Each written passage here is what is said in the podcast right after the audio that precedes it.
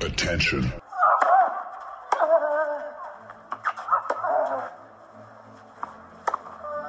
Bitte nehmen Sie schnell Platz, die Spieler sind bereit. Just quiet quickly, please. Für Hallo, da ist der Dominik Diem. Quiet Please, den Tennisnet Podcast. Das verbale Hawkeye für alle Tennisfreunde, denen ein Aufschlag von John Isner nicht schnell genug ist. Hallo, hier ist Roger Federer. Wie tief ist der Sand in Roland Garros? Hallo, ich bin Julia Görges. Was hätte Dominik Thiem erst mit einer beidhändigen Rückhand anstellen können? Hallo, hier ist die Angie Kerber. Und wer bringt unseren Gästen eigentlich das Handtuch? Also, shh, quiet please. Quiet Please, der Tennisnet Podcast. Ein allerletzter Gruß aus Stuttgart, was auch nicht mehr tagesaktuell ist, aber Norbert Peik, wenn man in Deutschland in der Turnierszene auch bei, bei Hobbyturnieren unterwegs ist, dann kommt man an Norbert Peik fast nicht vorbei. Er ist nicht nur der Wettergott, er ist auch der Oberschiedsrichter bei vielen Veranstaltungen, wie auch hier beim Mercedes Cup in Stuttgart. Demnächst wird er das in Hamburg sein. Ähm, Er war es auch schon beim Labour Cup bei der ersten Austragung in Prag. Ich habe ihn auch schon mal getroffen in Graz. Da war er 2018, war es glaube ich Oberschiedsrichter bei Österreich gegen Australien im Davis Cup, also ein vielbereister Mann, der uns heute aufklären wird, glaube ich, dann bin ich mir sicher, über ein paar Dinge, die das Schiedsrichterwesen im Tennissport anbelangen.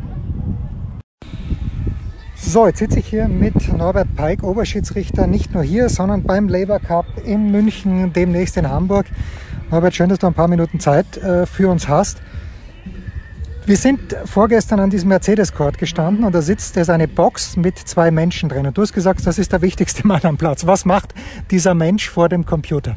Ja gut, mittlerweile ist ja so, wir spielen hier mit Live ELC, also mit Hawkeye Live. Das heißt, jede Linie wird von einem Computersystem überwacht und berechnet und bekannt gegeben und entschieden. Das heißt, der Schiedsrichter hat nicht mehr so viel zu entscheiden wie vorher. Das heißt, wir haben jetzt das Hawkeye-Personal drin, das die Geräte bedient und wir haben einen sogenannten Review Official mit drin in diesem Buch, der im Endeffekt entscheidet, welcher Abdruck ist es, ist der richtige, was wird jetzt hier entschieden. So wie es früher, wenn wir ein normales Hawkeye haben mit Review, dann muss der entscheiden eben, okay, das ist der Abdruck, den wir uns anschauen, der wird entschieden, der wird ans große Board oben geschickt und, und entschieden. Das heißt, für uns ist es mittlerweile so, dass es fast äh, die wichtigste Person in Sachen Entscheidungen ist natürlich, weil der überwacht, dass da oben alles in Ordnung ist. Jetzt hatten wir beim Halbfinale da zwischen Felix Auger aliassime und Sam Querrey gerade die, äh, die Situation oder zu Beginn, wo man das, den, den Call nicht gehört hat. Was tut der Schiedsrichter in so einem Fall? Hat Carlos Bernardes da vor sich gesehen, dass der Ball aus oder gut ist? Was passiert da? Es gibt äh, Kontrolllichter, grün und rot für gut und aus, die man, wenn jetzt mal der Ton ausfällt, darüber das dann eben kommunizieren kann. Der Schiedsrichter sieht es und kann es dann entsprechend äh, bekannt geben, was die Entscheidung war. Es ändert aber nichts daran, dass die Entscheidung bei Hawkeye ist oder bei EL, Live ELC ist dann. Ganz generell, wie findest du das System? Es wird jetzt hier angewandt, es wird im Sommer angewandt, dann bei den ganzen US-Turnieren. Wir kennen das aus dem vergangenen Jahr bei den US Open. Cincinnati, New York hat auch damit gespielt, mit Ausnahme der ganz großen Plätze. Aber wie, ja, wie gefällt dir das als langjähriger Schiedsrichter? Ja, grundsätzlich ist es natürlich so, dass wir im Moment in Zeiten von Corona Personal reduzieren müssen. Das ist äh, verständlich und die Spieler sind natürlich bei einer Maschine eher weniger empfindlich, auch wenn es ihnen vielleicht mal nicht so passt. Ähm, es gibt weniger Diskussionen, klar. Auf der anderen Seite ist es für einen Schiedsrichter, der am Stuhl ist, natürlich weniger zu tun. Wir haben keine Linienrichter mehr. Das heißt, es fehlt uns für den Nachwuchs natürlich auch die Motivation. Ich kenne Schiedsrichter bei uns in Deutschland, die auf einem guten Weg sind, die uns aber, denen habe ich gesagt, was ist denn euer Ziel für eure Karriere? Ja, ich möchte einmal Finale US Open auf der Linie sein oder Finale Wimbledon auf der Linie sein. Finale US Open wird womöglich nicht mehr passieren, dass man das macht. Und das ist natürlich dann schwer, den Nachwuchs zu, zu motivieren, da, da weiterzumachen und auch natürlich auch beim Tour-Event, wenn ich jetzt, natürlich hat der Schiedsrichter noch was zu tun, aber es ist nicht mehr dieser extra Kick, der fällt natürlich weg, dass ich die Entscheidungsgewalt habe und dann vielleicht den einen overholen muss, weil er darf nicht mehr overholen. Dass das vielleicht halt ein bisschen, ähm, ich will jetzt nicht sagen langweiliger, aber halt für diese, die besondere Kick halt für den Schiedsrichter dann fehlt und meine, meine Angst ist halt, dass wir für den Nachwuchs vielleicht nicht genug Motivation haben, dass sie da weitermachen und äh, wirklich dann äh, gute Schiedsrichter werden.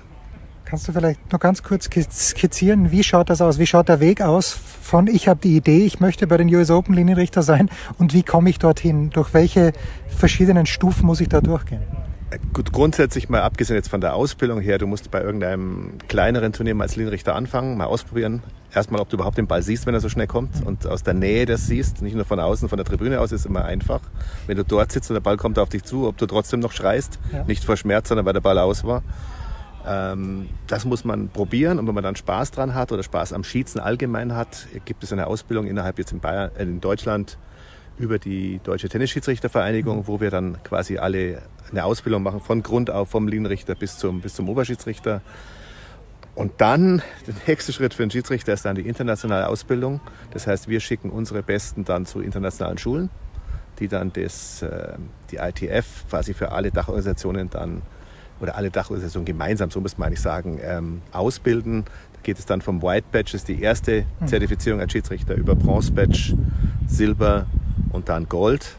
Das heißt, ich muss für White Badge vier Tage Kurs machen plus Prüfung, alles auf Englisch. Für Bronze Badge dasselbe nochmal, vier oder fünf Tage mit Prüfung, alles auf Englisch.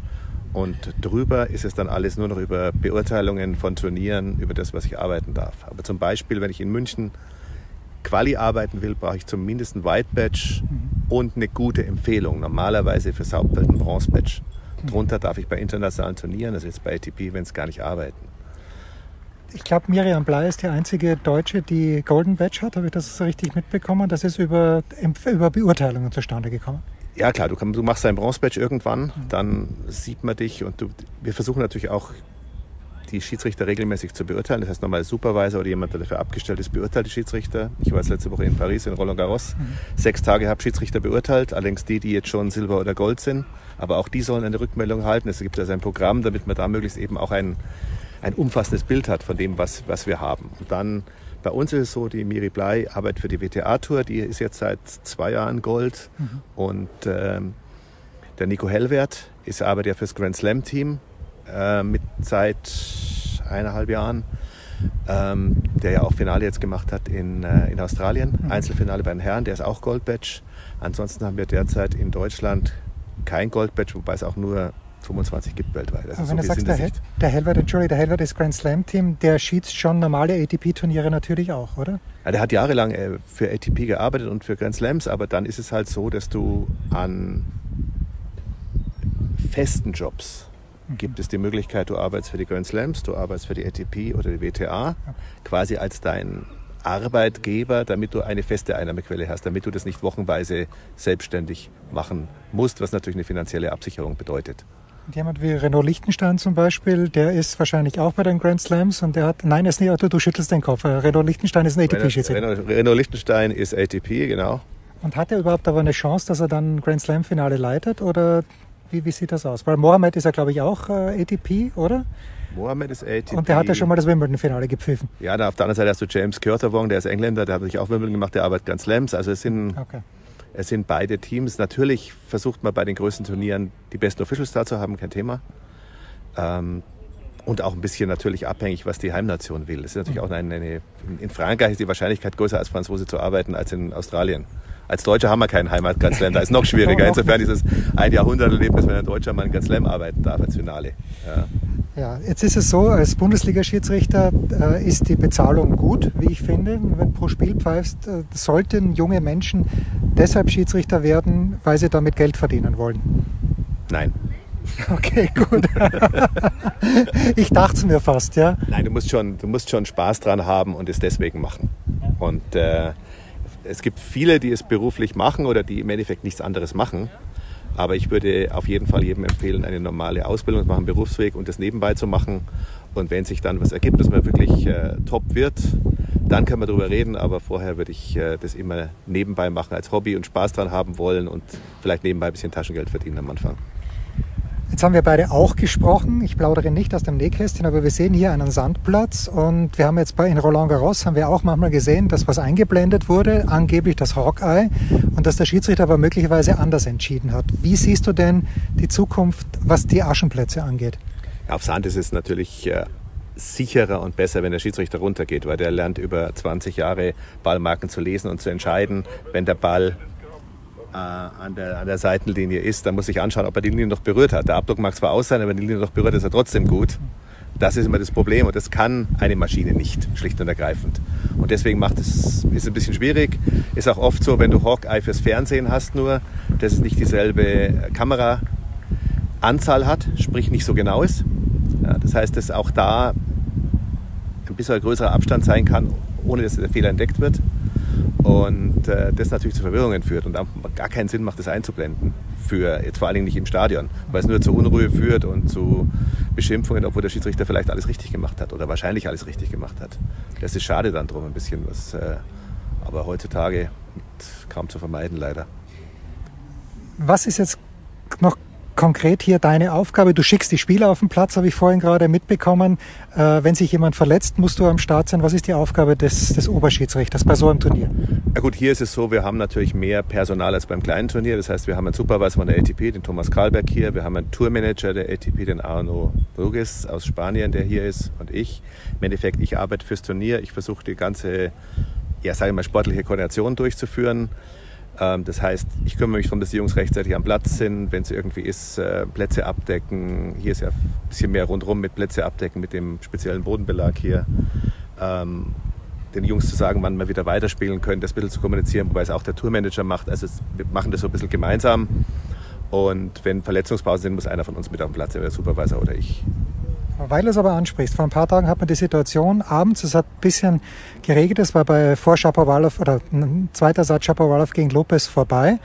Ähm, was sind dann die Kriterien, nach denen du entschieden hast, okay, an dem Abend können wir leider nicht mehr weiterspielen?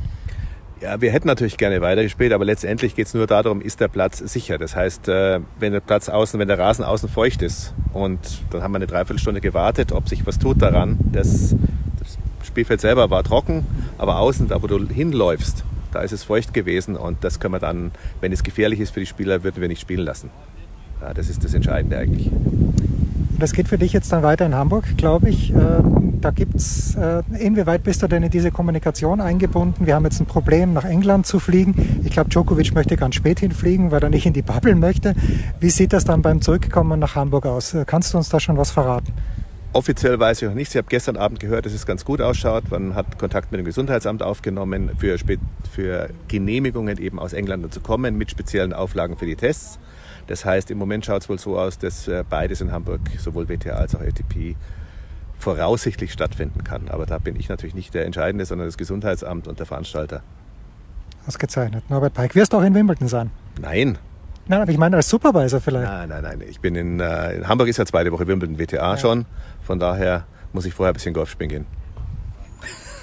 Ich danke dir. Gerne. Das also Norbert Peik. Es geht munter weiter in dieser Woche, in der aktuellen Woche. In Halle in Westfalen mit Roger Federer, Daniel Medvedev, Alexander Zverev, Stefanos Tsitsipas. Schauen wir mal, wer dann wirklich aller da ist. Aber wir freuen uns auf jeden Fall auch auf großes Tennis in dieser Woche. Das war's für heute. Quiet Please, der Tennisnet Podcast. Spiel, Satz, Sieg. Das war Quiet Please, der Tennisnet Podcast. Liked uns auf Facebook, folgt uns auf Instagram und verpasst auf keinen Fall unsere Live-Ticker auf tennisnet.com. Neben all den anderen Artikeln, Gewinnspielen und Serviceberichten.